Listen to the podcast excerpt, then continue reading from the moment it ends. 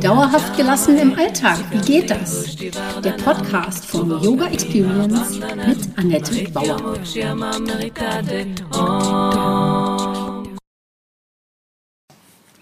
Hallöchen, schön, dass du da bist. Herzlich willkommen zur Podcast-Folge 59, dem Stress das Handwerk legen, die goldene Regel. Ein Zusatztipp von mir zu der Miniserie. Mein Name ist Annette Bauer, ich bin Yogalehrerin, Yogatherapeutin und Yoga-Coachin. Meine Vision ist es, Yoga von der Matte in den Alltag zu holen. Mit meinen Yoga-Hacks kommst du locker durch die Woche. Wenn du wirklich dranbleiben möchtest, komm in meine Facebook-Gruppe Annettes Yoga Lifestyle Hacks und hol dir Tipps und Tricks ab, wie du dauerhafter gelassen bleiben kannst. Jede Woche stelle ich da eine Übung vor und freue mich, wenn sie dir im Alltag hilft. Mein Podcast heißt auch so, Yoga für dauerhafte Gelassenheit im Alltag. Du siehst, alles dreht sich bei mir um meine Vision, die Welt entspannter zu machen und dich auch. Im letzten Teil dieser Miniserie stelle ich dir noch einen weiteren Tipp vor. Ich nenne ihn die goldene Regel um dem Stress das Handwerk endgültig zu legen.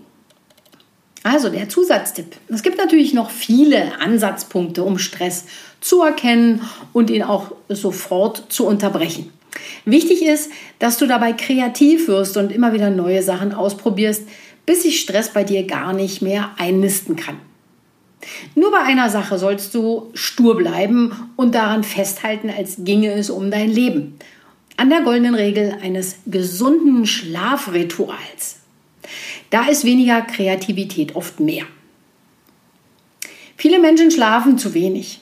Die meisten gesundheitlichen und geistigen Probleme könnten mit ausreichend Schlaf gelöst werden. Schlafmangel lässt sich nicht nur durch deine Haut schneller altern und erhöht dein Risiko, an Depressionen und Angstzuständen zu erkranken. Er reduziert auch ganze drei bis fünf Jahre deiner Lebenserwartung. Alter, ey, das ist viel. Die Liste ist schier endlos und durch Schlafmangel erhöht sich dein Risiko für Erkältungen um 300 Prozent, deine Fettleibigkeit um 50 Prozent, die möglich die, das Risiko für Demenz um 33 Prozent, das Risiko für Herzerkrankungen um 48 Prozent und für Herzinfarkt sogar um 200 Prozent.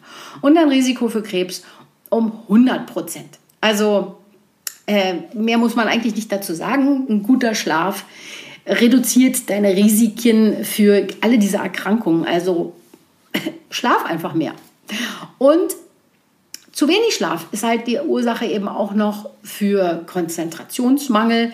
Es schränkt deine Lernfähigkeit und Kreativität an. es kann zu bleibenden Gehirnschäden führen, ähm, verringert die Libido, führt also auch zur Antriebslosigkeit, insgesamt äh, für, für zu Bluthochdruck und vermindert insgesamt auch die Resilienz, also deine Widerstandskraft. Eigentlich müsste ich jetzt hier nicht weitersprechen, aber wir wissen ja noch nicht, wie ist eine gute Schlafroutine. Und ein guter Tag beginnt beim Schlaf. Diesen Satz kannst du dir eigentlich merken. Wie die Nacht davor war, bestimmt wie dein Tag sein wird. Du kennst das. Erstmal eine Nacht drüber schlafen. Und das ist tatsächlich die eine goldene Regel, die du beachten solltest. Nur ist das nicht immer so einfach. Das Gedankenkarussell hält dich wach. Und da ist er schon wieder, der Stress, der dich diesmal vom Schlafen abhält. Der Kopf hört nicht auf, weil du noch an offene Aufgaben des Tages denkst. Das macht das Gehirn automatisch. Es sucht immer nach offenen Loops, also offenen Aufgaben und hast du öfter schlaflose Nächte, lade ich dich ein, über deine Nachtruhe ganz neu nachzudenken. Eine erholsame Nachtruhe ist eine wichtige Voraussetzung, wenn du fit, gesund und leistungsfähig bleiben möchtest. Und es ist auch gleichzeitig das Ende der Erschöpfung. Also wenn du damit zu tun hast, dann probierst doch einfach mal ein paar Wochen lang mit rechtzeitig schlafen. Also das Ende der Erschöpfung und das ist natürlich etwas, was wir Dauergestressten andauernd haben, ne? diese Erschöpfung.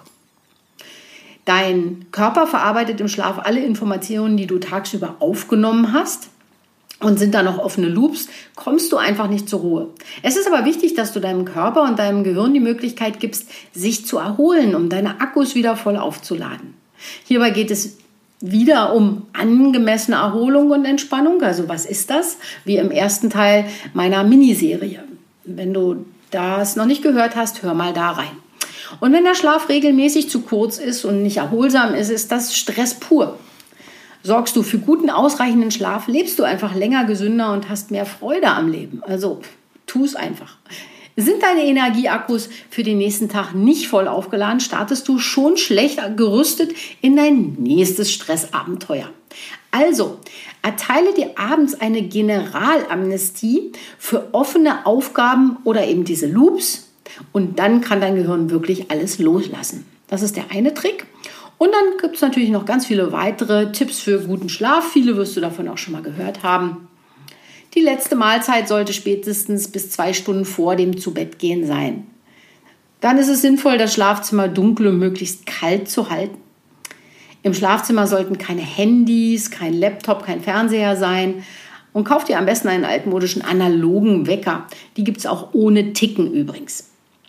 Also praktiziere zwei oder drei Yoga-Übungen, wenn du dafür vorher Zeit hast. Oder wenigstens meditiere fünf Minuten und komm dabei in die Stille schon mal.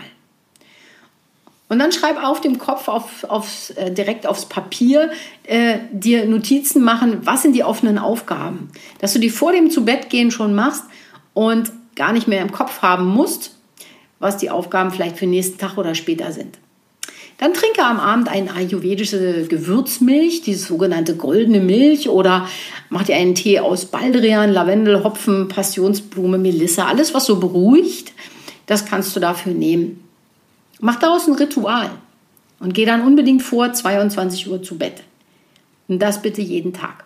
Ja, das klingt früh. Du bist aber ausgeschlafener, wenn du vor Mitternacht einschläfst. Und das ist für die Reparatur der Organe wichtig. Und mit mehr Energie am nächsten Tag schaffst du alles lockerer. Also ehrlich, probier es drei Wochen lang aus. Du wirst sehen, das wirkt Wunder. Und dann achte auf acht Stunden Schlaf. Und das sollte überhaupt nicht verhandelbar sein. Vielleicht liest du im Bett dann noch, bevor du äh, wirklich dann einschläfst. Also gehst um 22 Uhr ins Bett, dann liest du vielleicht noch ein paar Seiten. Dann aber, wenn du noch was lesen möchtest, was erbauliches, keine Krimis, nichts an- oder aufregendes. Es darf sogar ein bisschen langweilig sein. Also ich lese da zum Beispiel gerne Fachbücher. Da werde ich dann ratzfatz müde. Und noch besser ist es natürlich direkt im Bett nichts weiter zu tun, als zu schlafen. Alles andere suggeriert dem Unterbewusstsein, dass es auch um andere Sachen gehen könnte. Also das Schlafzimmer ist zum Schlafen da, Punkt. Aber es geht im Schlafzimmer eben nicht um Arbeit, Liebe oder Ablenkung durch Lesen oder ähm, irgendwelche Medien oder auch nicht um Gespräche mit dem Partner. Also sei dir da ganz bewusst bei. Und je klarer du das deinem eigenen Verstand ähm, klar machen kannst, umso schneller kommst du in eine gesunde Schlafroutine. Und das ist so wertvoll. Und dadurch nenne ich es dann auch die goldene Regel. Und die wollte ich dir einfach nicht vorenthalten. Ich hoffe, du hast damit was anfangen können. Sicherlich hast du das eine oder andere schon mal gehört. Mach deine Erfahrungen damit und schreib mir gerne einen Kommentar, was du davon äh, übernehmen kannst oder was du ausprobiert hast. Und, mm, oder komm in meine Facebook-Gruppe Annettes Yoga Lifestyle Hacks, da können wir uns auch austauschen. Und so wünsche ich dir heute erstmal eine wundervolle Nachtruhe. Das war Dauerhaft gelassen. Wie geht das? Der Yoga Experience Podcast mit Annette Bauer. Wenn du mehr davon in deinem Alltag einbauen möchtest, abonniere gerne meinen Podcast.